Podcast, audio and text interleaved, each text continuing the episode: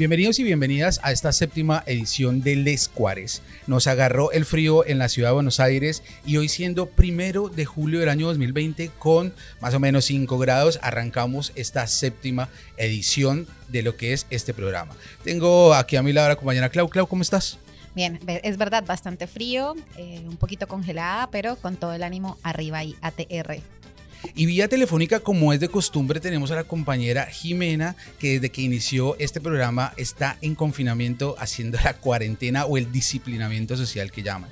Jimé, ¿cómo te encuentras? Bien, parce, pues acá eh, tratando de llevarla, más o menos que queriéndome bailar una cumbia, queriéndome bailar una peña, queriéndome bailar eh, un poco, pero bueno, nada, nos toca y, y bien, por suerte todo bien. ¿Ustedes qué onda?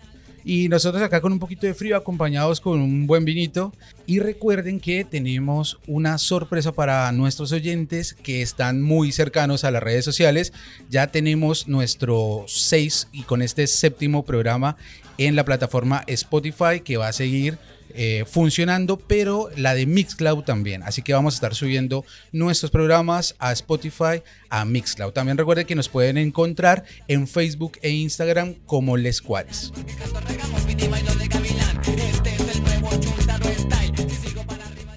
Bueno, y este primer segmento del Escuares eh, está lleno de un montón de sorpresas porque justamente hoy en este programa decidimos traerles a ustedes que nos están escuchando del otro lado historias. Historias eh, basadas en el arte como una forma de resistencia, ¿no, Clau? Tal cual. Vamos a estar hablando de distintas experiencias artísticas eh, relacionadas con la construcción de paz, con las transformaciones sociales y demás procesos de reivindicación desde el arte. Bueno, y para arrancar, como casi siempre lo hacemos, arrancamos desde Colombia y esta es la historia de Alirio González, eh, de Belén de los Andaquíes. Belén de los Andaquíes es en el departamento de Caquetá, en Colombia, y es una parte de la Amazonía colombiana. Esta es una historia bastante bonita ya que nos cuenta cómo desde lo audiovisual, desde la radio, desde justamente esto que estamos haciendo, hay una construcción real para la paz. Así que qué mejor escucharlo de la voz de Alirio González. Mi nombre es Alirio González. En este momento, por autonombramiento mío, soy el coordinador de la Escuela Audiovisual Infantil.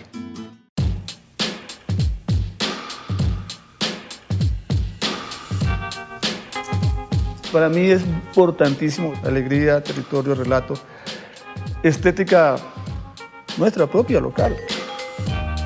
No dependiente tanto del concepto pobrecito que nos, que nos manejan tanto a nosotros. Nosotros somos los guerrilleros o somos los narcos.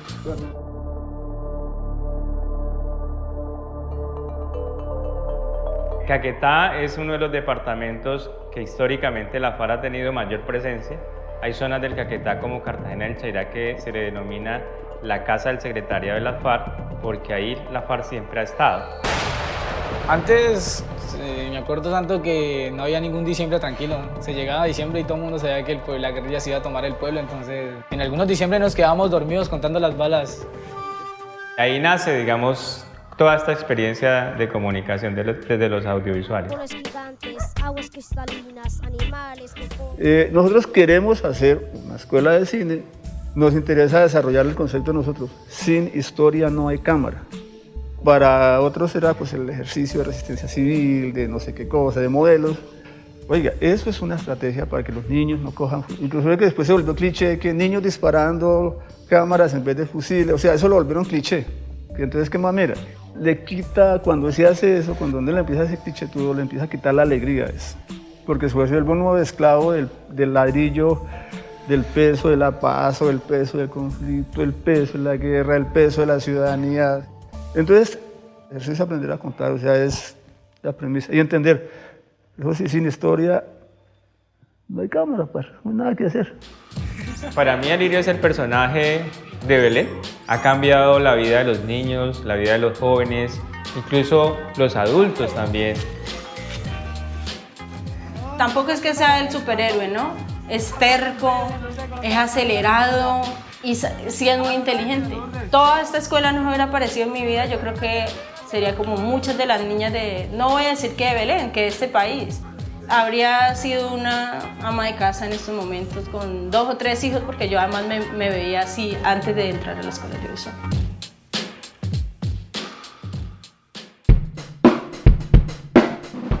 Bueno, y esto era un poco de la historia de Alirio González, eh, fundador, digámoslo así, o como lo llaman, el, el, loquito anarquista de Belén de los Andaquíes, que nos trae eh, en su historia un proyecto audiovisual muy interesante porque a partir de este proyecto se logra eh, conectar a los chicos y chicas eh, de Belén de los Andaquíes en el Caquetá colombiano hacia esa reconstrucción, digamos, de la memoria y cómo se puede afrontar un proceso de, de guerra y de violencia en Colombia de más de 50 años.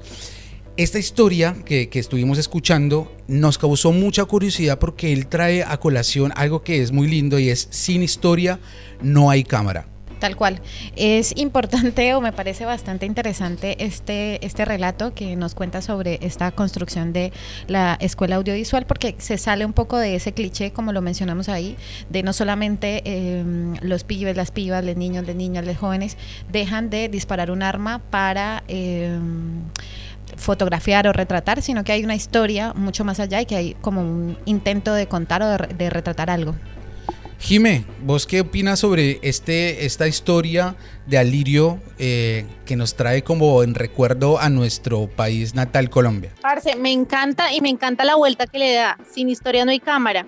Normalmente a nosotros nos enseñan que sin cámara no hay historia y él logra darle esa vuelta que es muy cierto, ¿no? Primero hay que saber dónde poner los ojos, dónde escuchar, dónde poner como eh, la interpretación, dónde poner la creatividad y después eh, la herramienta es lo de último, pero primero generar esa empatía y primero generar otras dinámicas eh, de encontrarse con la comunidad para poder visibilizar y creo que por ahí eh, es, es, digamos, la, la, una de las mejores formas de resistencia que uno puede tener desde el arte. Esta escuela audiovisual infantil eh, tiene una página en Facebook donde pueden entrar y ver todo el contenido que ha venido realizando la comunidad de Belén de los Andaquíes y es EA Infantil en Facebook. De esta forma pueden encontrar bastante información, bastantes videos y también en la plataforma de Pacifista Colombia hay un documental de todo este proceso que ha venido haciendo Alirio y la gente de Belén de los Andaquíes en el Caquetá colombiano. Y esta segunda historia también es de una parte en Colombia que ha sido bastante golpeada por la violencia y es el Urabá antioqueño, más exactamente en la ciudad de Turbo. Este es un proceso de música, de baile, que se llama Dancehall a prueba de bala. Qué mejor que escucharlo de la voz de todos aquellos que vienen haciendo eh, esta iniciativa musical eh, y artística en resistencia y como una forma de cambio en la sociedad. Desde que yo tengo uso de razón, aquí en Urabá siempre, siempre, siempre ha sonado Jamaica. Una vez más a pregonar bajando el trono. No van a poder conmigo, dice.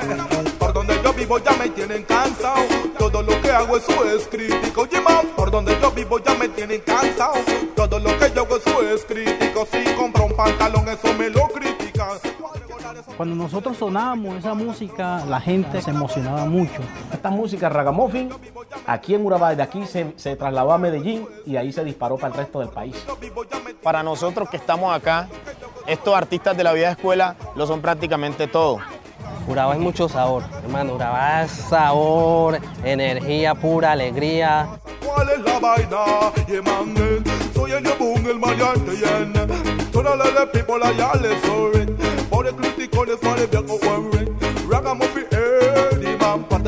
Mira, cosa rara, no había violencia entre la juventud y en el tiempo más difícil, nosotros esto lo vivimos, en el tiempo más difícil, la zona roja, como le decían, el Urabá, donde se hacían las masacres, estábamos nosotros cantando. Yeah. oh lava, lava. Donde yo vivo ya me tienen cansado,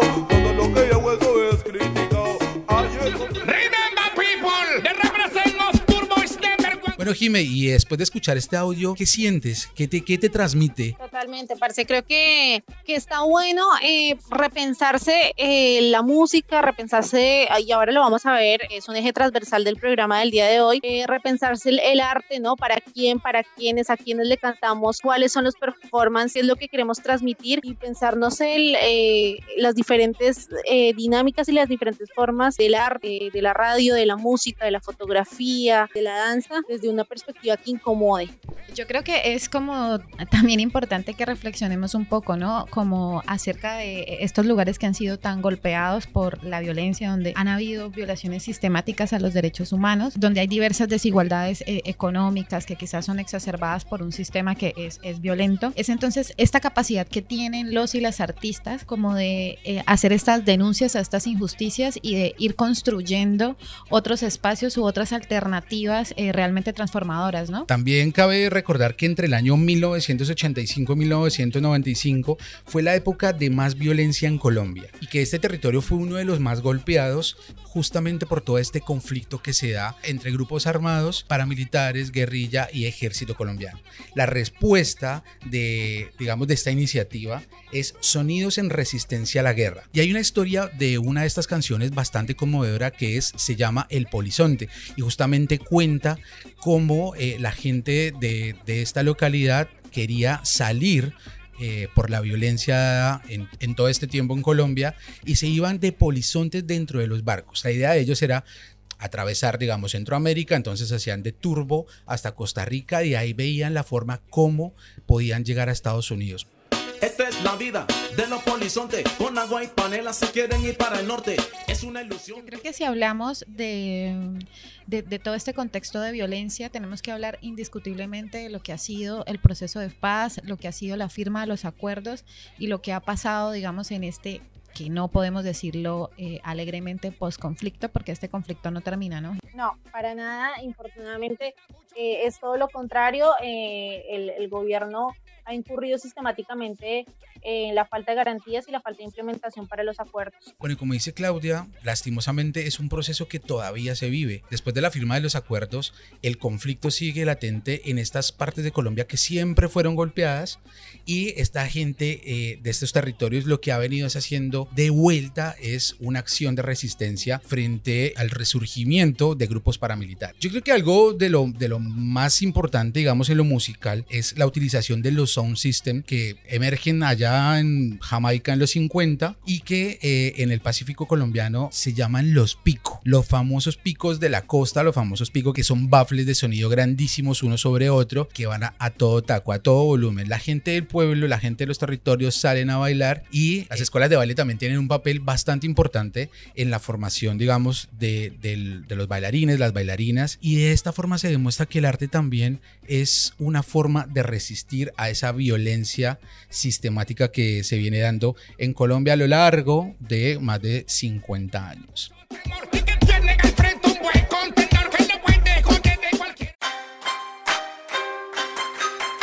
Ahora nos vamos a trasladar a Bogotá, a la capital de Colombia, donde hace unos años, en alrededor de 2007-2008, hubo un proceso bastante importante de fotografía. Pero no era fotografía normal, no era comprar tu camarita, ir a tomar fotos, hacer un curso de fotografía. Esta es una iniciativa de Alex Fatal, es un profesor asistente en el Departamento de Comunicación de la Universidad de California en San Diego, en los Estados Unidos y justamente estuvo en la localidad o digamos en el municipio de Suacha, en la localidad de Altos de Cazucá. Vamos a escuchar un poquito de este proceso que se dio hace algunos años en Cazucá y volvemos. Lo más divertido de la fotografía estenopeica, que se vean cosas raras. Entonces si yo tomo una fotografía, que salga lo que yo quiero tomar, pero que a la vez digamos que la foto, la foto se, se, distorsione un poquito o que se tuerza un poquito o que quede un poquito más pequeña. Entonces eso es lo bacano. Cuando hacemos la fotografía, de cámara estenopeica, que son cámaras construidas con canecos, los chinos no creen, ¿no? Pero ¿cómo así que vamos a tomar fotos con un tarro de leche clean? Porque yo no creía cuando íbamos a hacer unas cámaras y yo le decía a la profesora, ¿cámaras? Digo, sí, pues no van a ser digitales, pero llaman cámaras estenopeicas. Una cámara estenopeica es una lata común y corriente con un huequito que se llama estenopo y trabaja básicamente solamente con la luz. Cómo narran, cómo escriben, lo que dicen, lo que toman, lo que escogen para tomar. La situación de los niños, de los jóvenes en una comunidad como Cazuca, se podría pensar que son de las más tristes. Niños que no sueñan con terminar sus estudios, sino que sueñan con irse a trabajar. Lo único que encuentran es amigos que les ofrecen un arma, que les ofrecen un vicio. Entonces nosotros salimos a la competencia.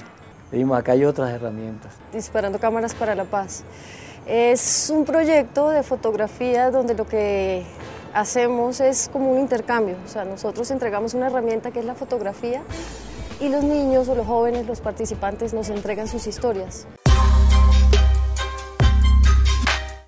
Como hemos venido repitiendo, ¿no? Eh, el arte tiene esa capacidad de generar em, empatía, eh, de inspirar Em, tanto como receptores como usuarios. Y lo que me parece lindo de este proceso es que incluso se forma, se hace parte desde la misma producción de una herramienta para retratar realidades. Digamos, la producción de la cámara estenopeica a partir de eh, materiales eh, reciclables, materiales que se tienen a la mano, que también es como una forma de, ir vinculando quizás algo como la educación ambiental, em, que digamos, hay, muchas cosas que no son basura por ser basura, sino que son eh, reutilizables y que pueden llegar a tener un uso como estos tan interesante. Sí, parce, totalmente. Me parece que, que hacerles también descubrir a, a, los pibes que hay otros materiales con los cuales se puede trabajar y desde ahí se puede incidir es súper importante. Como este tipo de cámaras que lo que vos decías, como con unos materiales muy básicos puedes tomar una foto eh, pero esas son cosas que evidentemente no están al alcance de muchas personas, entonces ¿qué hay que hacer? Hay que llevarlos a las comunidades, volverlos más populares eh, para que todas las personas eh, de, estos, estos, de estos colectivos, de estas comunidades puedan acceder a ese tipo de, de herramientas y puedan incidir dentro de su comunidad. Y yo creo que también volviendo un poco sobre esto de la fotografía estenopeica, que quizás es eso, ¿no? Como el arte también permite eh, ser una herramienta em, educativa. Retratar desde la mirada de la niñez, justamente. Claro, pero también quiero em, reflexionar un poco sobre eso, ¿no? Como que qué proceso físico pasa cuando se toma una, se captura la imagen a través de una cámara estenopeica, como que también es una herramienta, el arte también es una herramienta em, educativa. Jime, y vos que estuviste, por ejemplo, ahora en las últimas eh, revueltas populares en Chile, ¿qué te trae esto de la fotografía? ¿no? Por ejemplo, yo creo que se podrían hacer estos mismos talleres en cualquier parte de Latinoamérica. Y a vos que te gusta mucho la fotografía, ¿qué, qué, qué te trae a colación? ¿Qué piensas sobre, sobre esta utilización de esta herramienta? Parce, yo creo que para, para tomar una buena foto hay que tener eh, conciencia, conciencia de clase, eh, hay que ver las cosas desde otra perspectiva porque nada sirve tener una muy buena cámara eh, y no saber contar una historia. Y no solamente en Bogotá encontramos este tipo de alternativas y de, escuelas, este tipo de, emprendimientos hacia la resistencia en lo artístico, sino también en los ETCR. Pero Jime, ¿qué son los ETCR? Cuéntanos un poco sobre este proceso, ¿qué es? ¿Qué es? ¿De qué contiene? Parce, vea, los ETCR son espacios territoriales de capacitación y reincorporación.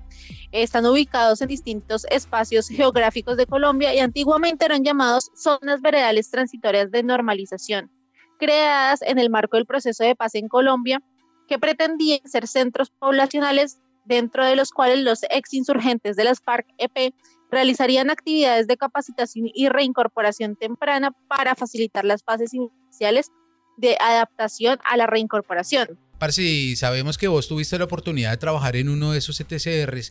Desde tu perspectiva, digamos, personal, ¿qué, qué viste? ¿Cómo nos puedes contar esta historia que vamos a escuchar eh, a continuación? Sí, eh, bueno, digamos que el taller que, que yo fui dos veces a dar un taller, una primera parte y una segunda parte, en la primera parte hubo un taller de fotografía y de video y en la segunda parte hubo un taller de fotografía, la, la continuación del primer taller, y de eh, radio junto con la comunidad. Que pude ver en la primera visita al ETCR, pues justamente es esto que les acabo de comentar, que es el incumplimiento sistemático a la implementación de los acuerdos, la falta de alimentación, la falta de seguridad y digamos a raíz de eso, a pesar de que, de que el taller estaba enfocado como no sé, hacia las, herramientas básicas de la fotografía, tuvimos que, incidir eh, en, espacios sociales para entrevistar, para hacer visible estas problemáticas que estaban eh, generándose en este espacio territorial de capacitación y reincorporación que queda muy cerca, un kilómetro de la frontera con el Ecuador. Bueno, pero más bien escuchamos lo de la voz de los propios actores que hicieron parte de este taller y, y que siguen haciendo parte de estas construcciones y estas transformaciones sociales porque siguen haciendo parte de eso. Y tenemos, eh, hace poco pude hablar con, con Colombino, eh, es su seudónimo y prefiero mantenerlo de esa manera eh, Colombino hizo parte de los talleres que, que dicté en el ETCR Heiler Mosquera. Eh, ahora hacen parte de una cooperativa justamente porque no se dieron, eh, no permanecieron los espacios territoriales de capacitación y de incorporación nos dieron las garantías para que continuaran. Así que hablamos con él y desde Putumayo nos manda este audio maravilloso contándonos un poco la experiencia, eh, que a propósito le mando un abrazo gigante a él y a toda su familia, que los quiero, los adoro y me hacen un montón de falta a él y a todos eh, los estudiantes y personas que hicieron parte de este taller. Vamos a escuchar a Colombia propias palabras, para mí un ETCR significa lo siguiente. Es el lugar donde iniciamos un proceso de transición a la vida civil. Nosotros como combatientes, en el cual me identifico personalmente muchísimo con él porque es el lugar donde volví a ver a mi familia completa, es el lugar donde seguí mi formación académica, es el lugar donde pude reunirme nuevamente con mis hijos. ETCR para mí es el lugarcito especial donde pude eh, adquirir conocimientos nuevos, conocer cosas que nunca las había conocido, conocido personas geniales, maravillosas. Tuve la maravillosa experiencia de realizar un taller corto de fotografía con unas instructoras maravillosas Jimena y su chica acompañante, tuvimos la oportunidad de manejar una cámara y tomar nuestras propias fotografías de acuerdo a, la intuición, diría yo, a la creatividad de cada uno. Hicimos algunos videitos cortos también, fue muy, muy bonito, muy hermoso para nosotros, fue muy significante. Pudimos retractarnos unos a otros, tenerlos como recuerdos y en sí muy bonito, maravilloso.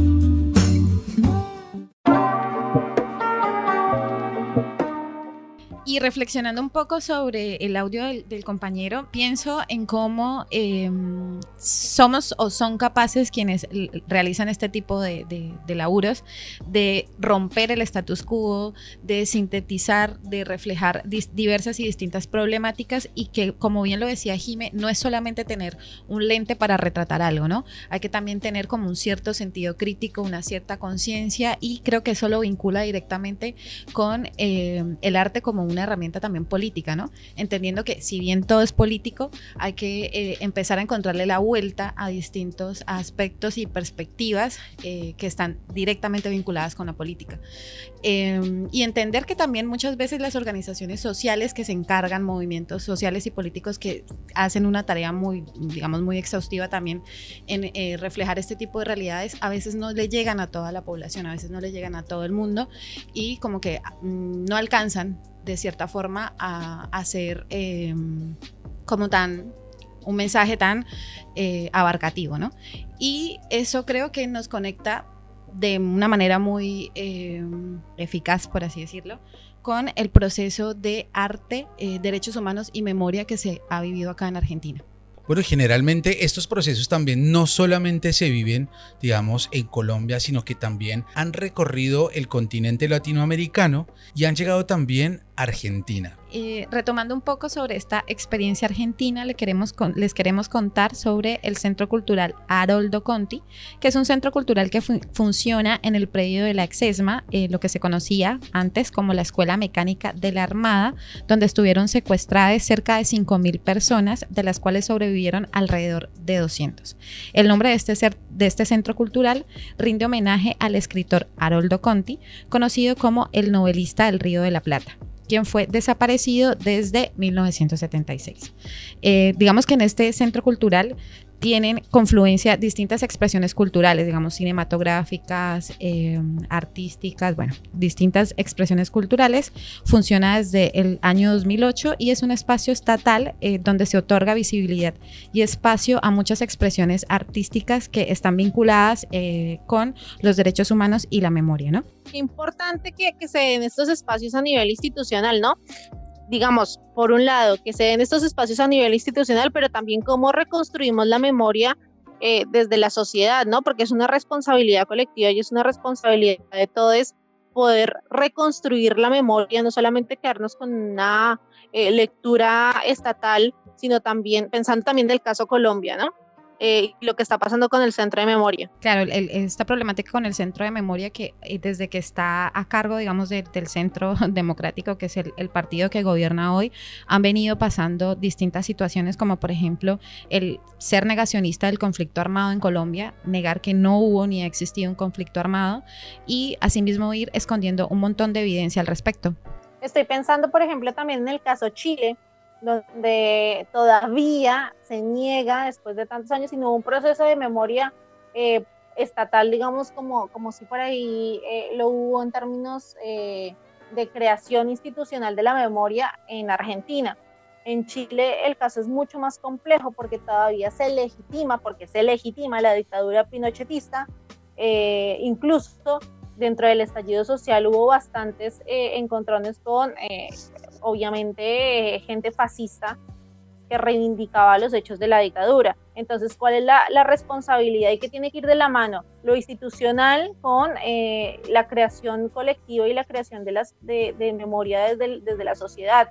No olvidar para no repetir, ¿no? la no repetición de hechos. Es una cosa que también en Colombia, y con lo que vos decías, Clau, eh, no estaría pasando con el centro de memoria, porque se están eh, desechando, se están sacando un montón de archivos que demuestran quiénes son los, eh, las personas que llevaron a cabo eh, crímenes de lesa humanidad, eh, personas e, instituciones estatales que, que, figuran ahora como senadores, mismo el, Álvaro, mismo, el senador Álvaro Uribe Vélez y, todo, y un montón de personas que están implicadas en muchos casos de, de parapolítica a nivel de la historia, a nivel general de la historia de Colombia.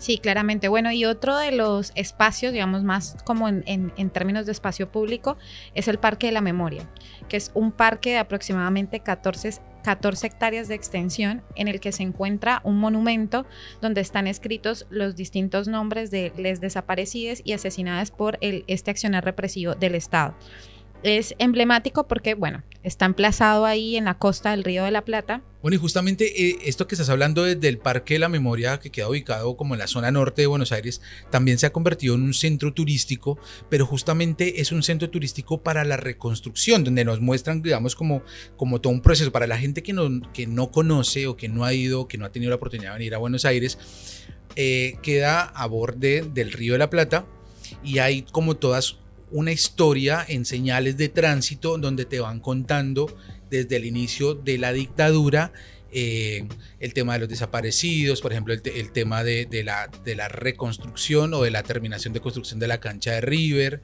eh, en los centros clandestinos, la deuda con el FMI, que está muy bueno y la gente que de pronto tenga la oportunidad de venir a Buenos Aires cuando todo esta pandemia termine, es un, es, es un lugar que no se pueden perder y valga, o sea, justamente no es un chivo publicitario, pero nos cuenta muy bien, nos cuenta de manera muy, muy pedagógica eh, todo el proceso, digamos, de reconstrucción de memoria. Y es bastante emblemático porque recordemos los vuelos de la muerte, ¿no?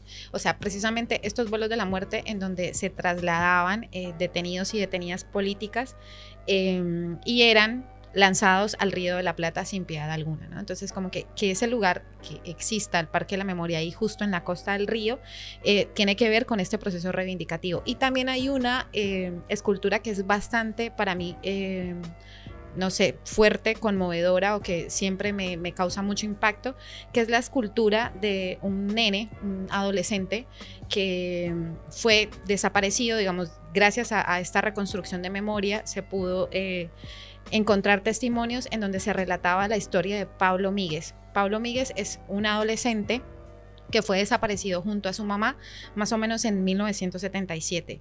Él fue desaparecido, nunca se encontró, se cree que hace parte de, las personas eh, que arrojaron al río de la Plata. Encontramos una escultura eh, hecha por la artista Claudia Fuentes.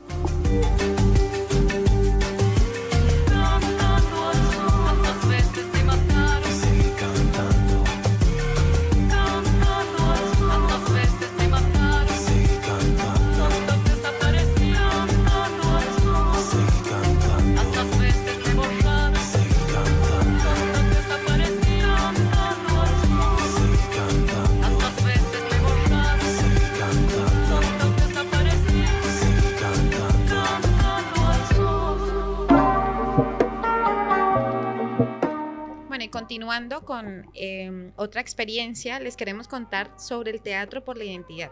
Es una colectiva que apela a través del teatro a la toma de conciencia y acción. Es una forma, digamos, de teatro político y es uno de los brazos artísticos de las abuelas de la Plaza de Mayo. Recordemos que las abuelas desde hace más de tres décadas eh, hace seguimiento y búsqueda de sus nietes que les fueron arrebatados en dictadura cívico-militar, ¿no? Es decir, que esta, hubo una apropiación ilegal y un cambio de identidad de nietas y nietos. Y bueno, hoy las abuelas eh, todavía se encuentran en la búsqueda de eh, sus nietos.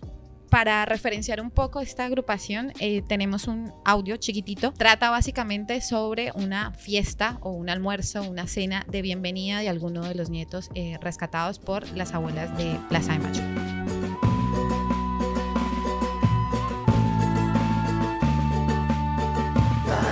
el mate para charlar, ya llegaron los bizcochos.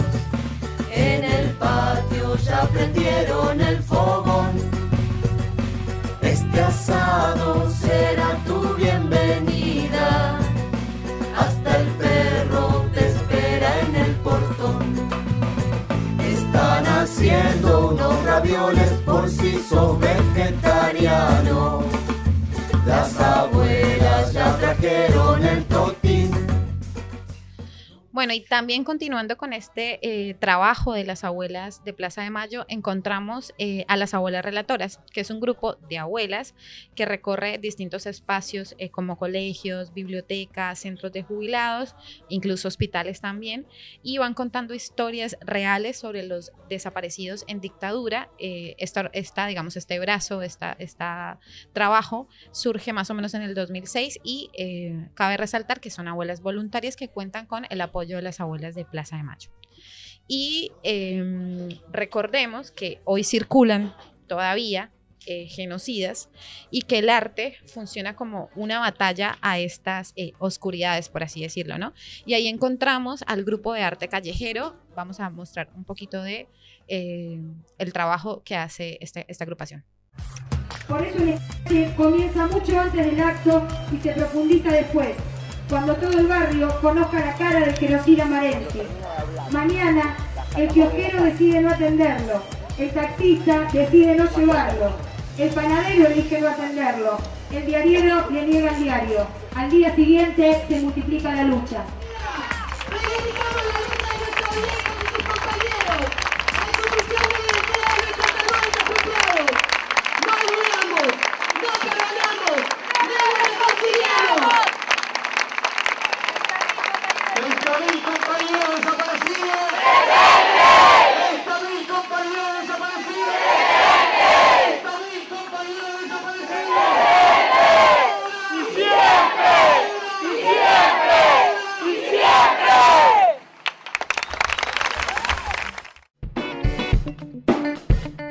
Escuchábamos entonces una intervención del grupo de arte callejero. Este grupo se formó en 1997 a partir de eh, la necesidad de crear un espacio en donde lo artístico y lo político formaran parte de un mismo mecanismo. ¿no? Reivindicaban el arte como un espacio de militancia. Hay cosas que también yo creo que mucha de la gente que nos escucha no sabe eh, y es que en dictadura argentina también desaparecieron colombianas y colombianas, ¿no, Jimé? Bueno, justamente eh, el año pasado, más o menos como a mediados de noviembre, eh, se llevó a cabo la colocación de estas placas afuera del Consulado de Colombia, acá en Buenos Aires. ahora Clau nos va a aclarar qué organizaciones hicieron parte de esta iniciativa, que entiendo que se ah, lleva hace bastante, se está llevando a cabo hace bastante. Eh, de colombianos y colombianas que fueron desaparecidos durante la dictadura acá en Argentina. Sí, es un proceso que lleva, digamos, larga data, que eh, se ha venido llevando a cabo por parte de Revic Paz y, digamos, de, la colectividad Mecopa, que es migrantes eh, colombianos y colombianas exiliados por la paz acá en Argentina. Y bueno, sí, fue más o menos para la época del paro nacional en, en, Colombia, pero es un laburo que, digamos, de larga data, ¿no?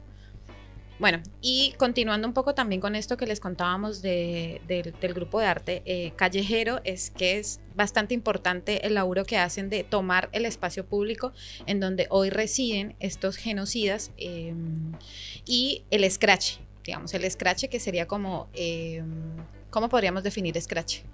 Yo creo que es como exponer, ¿no? Como boletear, podríamos decir en Colombia, como vender o como... Sí, sí, yo creo que es una exposición eh, popular. Claro, es este, este nivel de exposición. de- Exponer a través del rechazo. Exactamente. Y me, me causaba eso, ¿no? Como venimos, les ponemos una placa acá, acá reside, acá reside X genocida, eh, juicio y castigo para este genocida, no, no, no vamos a descansar hasta que no tenga realmente el juicio y castigo. eh, y cómo esto va tomando en el, en el barrio. Totalmente, claro, y yo creo que ese rechazo que justamente hay frente a toda esta mierda genocida que hubo, porque llamémoslo así, porque fue una mierda asesina, genocida, y recordemos que eh, en Colombia también lo hubo, y en Colombia todavía existe de, en este periodo de más de ocho años del centro demoníaco o del centro democrático, como le llaman eh, normalmente, de Álvaro Uribe Vélez y sus lacayos. Yo creo que toda esta reconstrucción de la memoria y de la utilización del arte para reconstruir justamente eh, este ejercicio, para hacer este ejercicio eh, de recuperar, porque recordemos que un pueblo que no conoce su historia está condenado a repetirla. Y yo creo que bueno, para ir cerrando este primer bloque, yo creo que nos quedamos cortos y cortas con este tema de la memoria, la reconstrucción de la memoria y de la utilización del arte, como el arte es un, factor, una herramienta emancipadora y herramienta para la construcción de una paz eh, verdadera y duradera. Vamos a escuchar un temita y nos vemos en el siguiente bloque.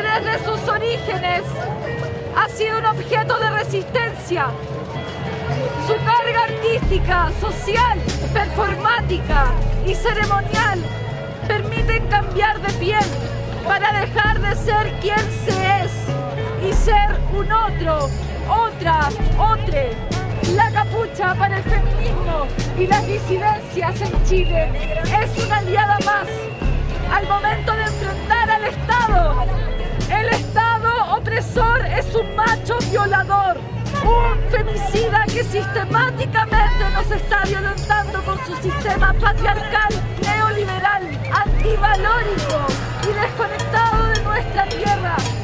Despierta, niña inocente, despierta. El bandolero anda cerca. Tony Montana está alerta. Segundo bloque del Escuadres y escuchábamos a las compañeras de Capuchas Rojas en Resistencia también, eh, una iniciativa chilena que se ha venido dando desde el estallido social. Y yo creo que nadie mejor que la compañera Jime que nos cuente un poco sobre todo este proceso de resistencia que se vino dando, ya que vos estuviste ahí y lo viste en primera mano, ¿no, Jime? Sí, y, y pillen que este proceso es hermoso. Yo creo que viene desde antes del estallido social, en realidad no tengo la data exacta de- desde cuándo viene, pero creo que viene desde antes. Y Capuchas Rojas en Resistencia es un colectivo de mujeres y disidencias de Chile que han apropiado la capucha como un elemento resignificativo. Y ahora vamos a, discutir un poco sobre este tema, exigiendo la consagración de sus derechos, el mejor acceso al poder y la nueva constitución eh, para que se escriba con paridad. A raíz del estallido social el 17 de octubre en Chile del año pasado, este colectivo, conformado, este colectivo conformado por mujeres y esencias han hecho presencia en diferentes marchas utilizando el baile, el teatro y las diferentes manifestaciones del arte como una forma de resistencia, utilizando como elemento reivindicativo la capucha, eh, desde no solamente desde la individualidad, sino también posicionándose desde una igualdad, ¿no? Lo que ellas un poco decían en el audio es... eh, utilizamos la capucha no porque nos queramos proteger individualmente, sino porque queremos que entiendan que no somos sol- solamente una ni una, sino que somos muchos y muchas eh, dentro de este proceso. Eh, bueno, y además también para evitar la persecución de la policía, de, de los carabineros de Chile, que sabemos que han eh, cometido bastantes violaciones a los derechos humanos desde eh, el estallido social el 17 de octubre del 2019. Yo creo que Jime también, eh, esto de que hablas de la capucha nos acuerda del Ejército Zapatista de Liberación Nacional cuando decían, nos tapamos la cara para mostrar el corazón. Bueno, y finalmente, como para eh, rescatar otro elemento importante de las capuchas rojas en resistencia, es el hecho de eh, que son mujeres y que son disidencias, por supuesto, dentro de, su- de sus performances, eh, como haciendo este tipo de, creando ruido, generando incomodidad frente a los carabineros. Entonces, no solamente se genera una incomodidad por la forma o, o la resignificación de la capucha, sino también por eh, ser mujeres y ser disidencias, provocando a la autoridad. Entonces, es bastante, eh, digamos, como significativo lo que ellas, lo que ellas hacen. Otro ejemplo es las tesis en Chile, eh, que bueno, Clau nos va a contar un poco más que, y que estuvieron acá en Argentina, además, ¿no, Clau? Eh, Bueno, Las Tesis es, esta, es una colectiva chilena formada por cuatro mujeres, eh, cuatro mujeres de Valparaíso, y cuyo objetivo principal es tomar tesis precisamente de distintas autoras feministas. Yo creo que Jime, a vos también te ha pasado de tener que discutir con distintas personas, machitos y demás, que piensan que el feminismo es una cosa que nos inventamos ahora, no sé, en los últimos años y que surgió de la galera y que no hay, no sé, una producción académica y militante detrás. Bueno, entonces en este sentido las tesis como que reivindican esta producción académica, pero la hacen eh, bastante amena, por así decirlo, a cualquier público. Para eso eh, toman, digamos, distintas eh, herramientas artísticas, también, digamos, hay historiadoras dentro de la colectiva, y toman estas herramientas para construir performance. Hay un performance que yo creo que es un himno que se ha venido convirtiendo en un himno que precisamente nace o se muestra en público el Día eh, Nacional contra la Violencia de las Mujeres y es un violador en tu camino. Acá escuchamos un poquitito de este himno. El patriarcado es un juez que nos juzga por nacer. Y nuestro castigo es la violencia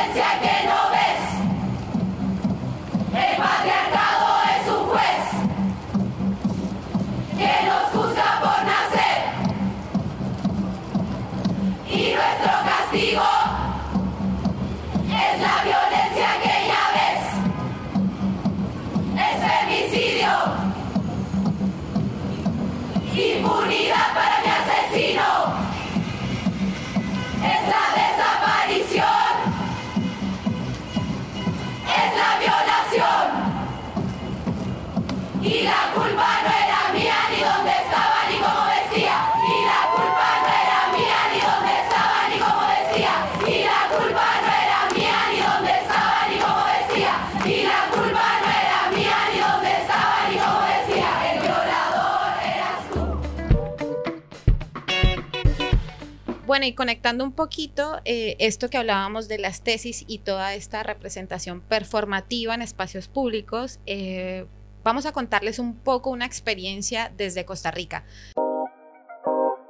Hola, mi nombre es Mauricio Cordero, eh, soy artista plástico y planificador urbano. En los últimos años me he interesado muchísimo en el tema de- del arte como una herramienta de transformación social. Particularmente me interesa la, la- la posibilidad de incorporar a las personas dentro del desarrollo de, de la obra. Bueno, el proyecto Centros Cívicos por la Paz se comienza a desarrollar en Costa Rica alrededor del año 2012. Eh, la naturaleza de estos centros parte de entender la violencia como un fenómeno multicausal. Eh, hoy en día en Costa Rica existen siete centros cívicos, uno por cada provincia. Es importante destacar que estos centros cívicos han sido construidos en zonas del país que presentan altos niveles de violencia, pobreza, vulnerabilidad social y donde las oportunidades de desarrollo integral para los jóvenes y los niños son verdaderamente escasas. De acuerdo con la CEPAL, alrededor del 40% de los jóvenes de Latinoamérica son pobres y un 25% de estos jóvenes apenas puede cubrir sus necesidades básicas incluyendo la alimentación. Lo que se ha buscado mediante esos espacios es generar mediante distintas estrategias de formación y particularmente enfocadas en temas artísticos, bueno, de la ciencia también y el deporte. Creo que la mayoría de los artistas buscan generar un impacto a nivel social. No obstante, desde mi enfoque, la principal diferencia ocurre cuando un artista se anima a vincular a las personas dentro del proceso creativo propiamente. Eh, personalmente trabajo a partir de una mezcla de métodos y técnicas diversos que buscan de alguna manera ser novedosos. Eh, para mí realizar una obra participativa requiere mucha comprensión no solo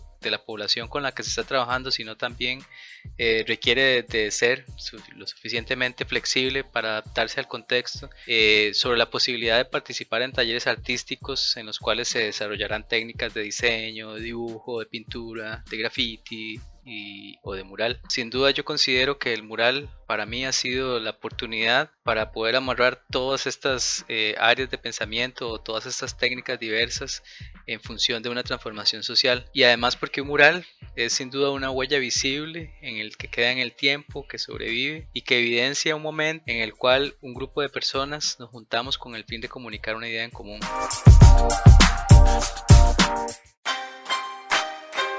Lo que decía el compañero eh, me hace pensar también cómo desde, desde las artes plásticas, ¿no? También se puede incurrir a, generar eh, herramientas para mostrar o visibilizar algunos aspectos eh, históricos de la sociedad, como él bien decía, los problemas a nivel social que se vienen generando o que se han generado históricamente en esos territorios eh, y buscar la forma de, de- de dar, de, de- poner de una manera popular, de una manera eh, abarcativa esas herramientas para que eh, las personas que viven en esos territorios puedan incorporarlas y, y puedan utilizarlas para, para visibilizar sus, sus realidades, ¿no? Claramente, yo creo que hay un mensaje bastante eh, importante y es esto de la resignificación de los espacios o el espacio público como algo sociopolítico, ¿no? Como que el, el arte se convierte no solamente en un medio para comunicar a otros algo, sino que también es esto, es una herramienta de, de transformación. Hoy sobre todo vemos muy cooptado el espacio público eh, por privados, publicidad a full, o sea, vemos un montón de publicidad por todo lado y eh, como que hay una especie de pérdida de identidad o de vínculo de la ciudadanía, por así decirlo, con el espacio público, ¿no? O, digamos, eh, con quienes habitamos la ciudad o distintos eh, territorios. Y creo que es, es importante reivindicar, digamos, esta construcción artística, sobre todo cuando tiene procesos tan participativos, porque pueden acercar o afianzar este vínculo entre el espacio público y la ciudadanía.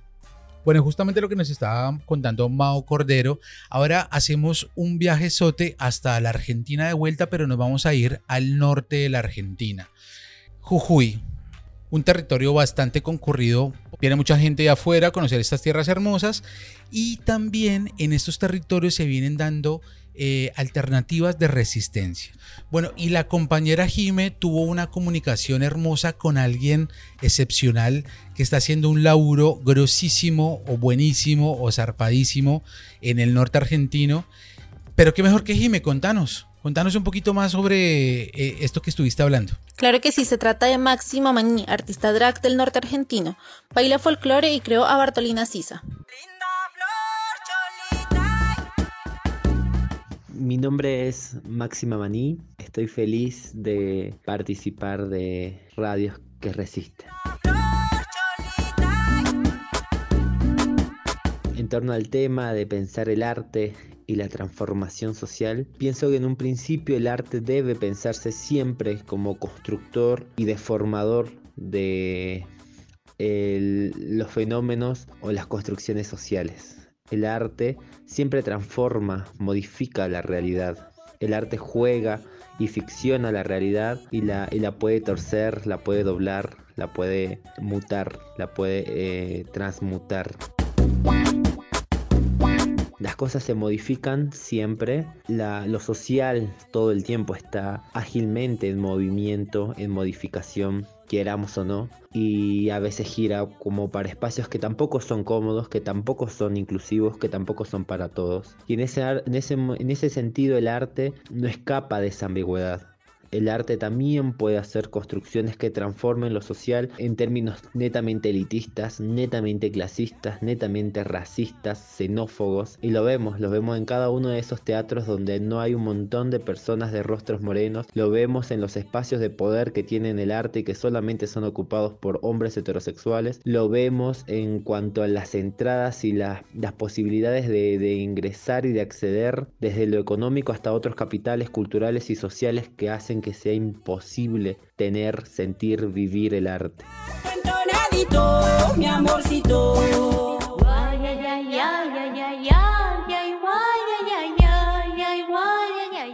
Y en ese sentido, entonces hay que pensar qué tipo de artes estamos queriendo este, rescatar, qué tipo de arte estamos queriendo construir, amasar, forjar. Ese arte de los elitistas, esos artes de la, de, la complacencia, ese arte que solamente está pensado para unos ochos que se van a sentar en un par de butacas a disfrutar las miserias contadas exóticamente o vamos a construir un arte que incomode, que tuerce, que se revuelque, que se salpique, que se manche y que en ese sentido pueda salpicar más realidades y no solamente esos teatros, no solamente esos posca, no solamente todos esos espacios, centros culturales, eh, puntos culturales que están en los espacios de la centralidad.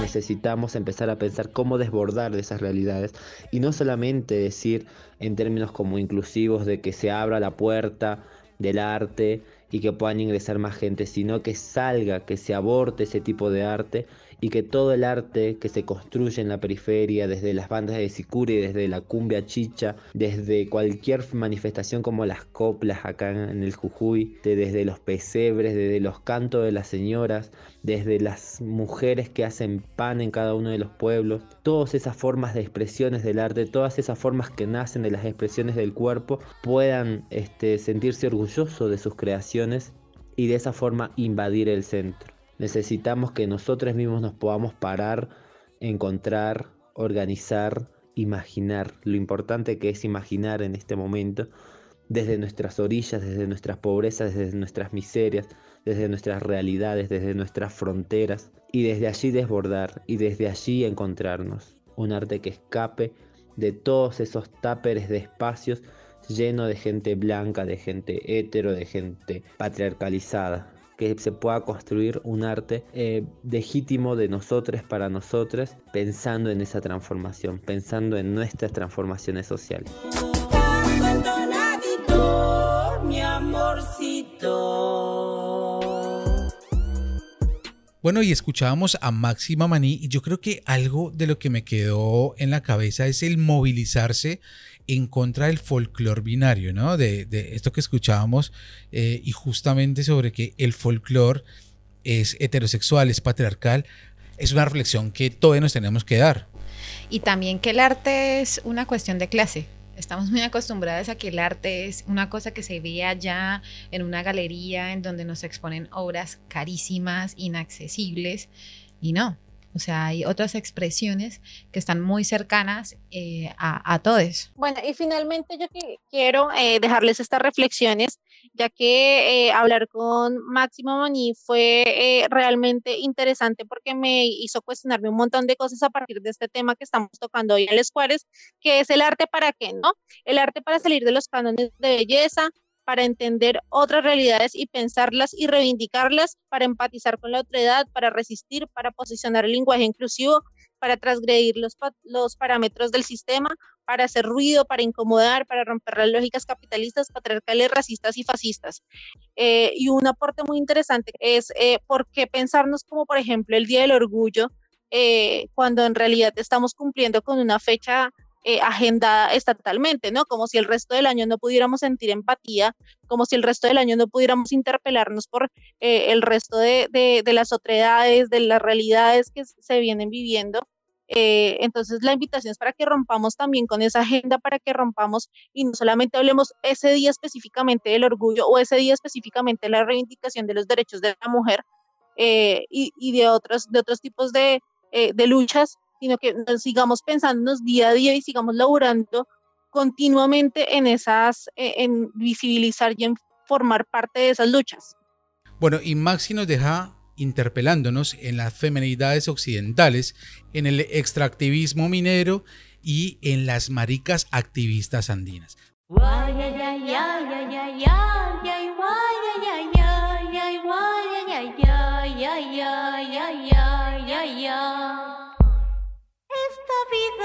que canto sangra de pena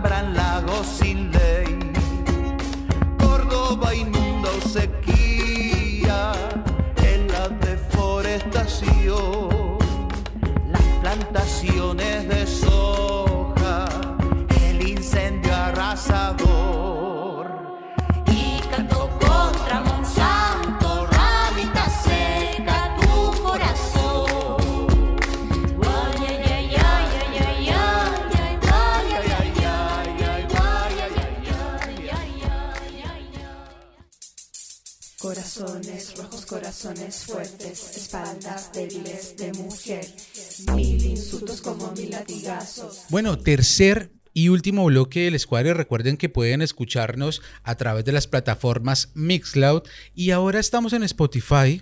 Nos pueden buscar como Les Cuares. Eh, así que bueno, no dejen de escucharnos, compartan los programas en Facebook y en Instagram. En Facebook y en Instagram también estamos como Les Cuares. En este tercer bloque traemos a un invitado grosísimo, eh, un gran amigo mío, que tiene con otros compas un proyecto hermoso en la ciudad de Bogotá. Es un proyecto que se llama Periódica y yo creo que qué mejor que Edgar Mayordomo, que lo tenemos aquí conectado vía telefónica, que nos cuente un poquito sobre este proceso. Edgar, ¿cómo estás? Hola George, hola a toda la gente de la mesa y a toda la audiencia. Muchas gracias por la invitación. Estamos muy bien acá desde Bogotá. Eh, hemos estado acá muy conectados con lo último que hizo Periódica, pero qué mejor que nos cuentes de, tu voz y de, de, tu experiencia, qué es Periódica, cuándo se funda. Cuéntanos un poquito sobre eso. Pues mira, básicamente Periódica es una colectiva de comunicación, ¿cierto? Que está dedicada a temáticas en torno a temas como la sexualidad, los géneros, las diferentes formas de feminismos y la teoría queer, ¿cierto? Empezamos más o menos hace dos años, nos empezamos a reunir en mayo del 2018 y sacamos nuestro primer número porque tenemos eh, empezamos con versiones impresas en agosto de este año, en 2018, o sea que llevamos para dos años. Y pues nada, somos una colectiva de eso, de, de filósofos, creadores, escritores, diseñadores y gente comprometida con causas de comunicación alternativas en torno al género, la diversidad y la teoría y el feminismo. Eh, Edgar, ¿cómo surge esa necesidad de quizás hoy, cuando es todo tan virtual, de hacerlo impreso? Digamos que esa necesidad surgió mucho antes de que la pandemia apareciera, pero fue entre una lógica romántica de acudir a algo que siempre ha estado y que esperemos nunca muera, que es el papel, lo impreso, claro, teniendo en cuenta lo medioambiental, por supuesto, pero además también como una apuesta política de tratar de hacer que lo impreso, que las formas en que aparecemos los cuerpos diversamente construidos, ya sea por el género, por la sexualidad, incluso por las formas de discapacidad y otras formas, los cuerpos no hegemónicos, que siempre han aparecido en el papel impreso como ya sea para burlarse o para exagerarlo, para caricaturizarlo, ¿cierto? Entonces es una apuesta política de volver a lo más ah, antiguo de, de los medios de comunicación para mostrar la cara que siempre debimos haber tenido las maricas, los lesbia- las lesbianas, las chicas y los chicos trans, y de ahí para adelante todos y todos los anormales o que no somos o que no somos vistos como normales por este sistema. Compa, y en este mes de- del orgullo, de la visibilidad, ¿qué, qué trabajo vienen haciendo eh, para reivindicar ese papel, digamos, desde, desde lo comunicacional también? Pues digamos que como colectiva, que ya veníamos dos años, como les decía, trabajando con, veníamos trabajando con impreso, en este mes de junio nos decidimos, en medio de la pandemia también y las limitaciones de encontrarnos y todo esto, pues decidimos abrir nuestro espacio web. Eh, lo lanzamos hace exactamente 10 días, el 20 de junio. Entonces, pues nada, estamos muy contentos, muy contentas, muy contentes y por ahí estamos empezando a hacer lo que ya hacíamos en el impreso, que es ser una plataforma para que muchas voces desde la diversidad, desde la resistencia y desde la lucha del cuerpo, pues pueda aparecer y pueda dar su voz y su postura. ¿Qué piensas vos de, de cómo, cuál es la importancia de que el arte incida en, en, en- en la transformación o, o como herramienta para la transformación social? Y es fundamental porque, quieras o no, el arte ha sido ese espacio como el lenguaje donde se han perpetrado todas las formas de dominación y de lucha, son las- la, la condensación de lo simbólico de, de la, de la forma de dominación. Por eso no en vano el arte durante siglos siempre aparecieron fue cuerpos masculinos o si aparecían cuerpos femeninos eran de cierta forma, la música misma, el cine. Yo creo que en las últimas décadas el arte ha logrado demostrar que no solo ha sido el garante de mantener estructuras anquilosadas y de dominación, sino que por supuesto, por ser eso, son lugares para resistir, para dar nuevas, dar esas miradas que durante siglos fueron invisibilizadas, marginadas y ocultas, y para demostrar que en serio el mundo es más allá de ese régimen, digamos, patriarcal, heteronormado y capitalista que al menos hemos conocido en los últimos siglos, ¿no? Entonces, creo que el arte sin duda es para romper esas estructuras viejas, o no sé si viejas, pero sí que han dominado al mundo de una manera muy fuerte durante casi toda la humanidad, ¿no? Bueno, y para la gente que nos viene escuchando y se pregunta dónde pueden encontrar periódica y quién puede escribir en periódica, ¿es necesario eh, pertenecer a una disidencia sexual, eh, Edgar, para poder escribir o para poder aportar en periódica? Sin ninguna duda que no, no, no. Digamos que lo, el único criterio para nosotros poder eh, escribir o que, hagamos o que haga parte de nuestra plataforma es simplemente que su texto evidentemente tenga alguna consigna eh, en, forma de lucha en contra de, todas las formas de, dominación y de- que tiene el patriarcado, los- las formas coloniales y demás. Entonces, no, digamos que por supuesto ese no es un criterio, más un criterio de convicción de desde qué lugar se habla, desde qué lugar se denuncia y se lucha contra las diferentes formas más cotidianas, además de- del quehacer de- de- del patriarcado mismo. Entonces, no, simplemente es tener la convicción y escribirlos. Digamos que ya mucha gente de pronto que está escuchando este programa nos ha visto en nuestras ediciones impresas, tenemos cuatro, entonces están circulando por diferentes lugares del país, pero si quieren de pronto tener alguna, eh, porque no las tienen, pueden escribir al correo periódica días, días con S, periódica días arroba gmail.com. En ese correo concentramos todo el tema de recepción de, de- artículos, que también tenemos galerías fotográficas, entonces si ustedes, no es solo para la gente que escriba, sino que también haga fotografía, bienvenido, caricatura, ilustración, etcétera. Si quieren eh, tener acceso a las periódicas impresas, también nos pueden escribir por ahí. Nuestra página web, muy sencilla, www.periodicaweb.com, periodicaweb.com, ahí entran y está, en 10 días hemos movido un montón de cosas para que vean más o menos cómo es nuestra propuesta. Y si quieren seguirnos en nuestras redes sociales, nos encuentran como Periódica Díaz en Instagram y en Facebook y también en Twitter. Con esta comunicación cerramos lo que es la séptima eh, edición de Les Cuadres. Recuerden que nos pueden seguir en nuestras redes, Facebook y Twitter como Les Cuadres, en Mixcloud, que no nos vamos de Mixcloud todavía. Estamos también ahora eh, en Spotify. Y recuerden, solamente el pueblo salva al pueblo. Chao. Esto fue Les Cuadres. A la calle, a mostrarnos a cuerpo que ya es hora.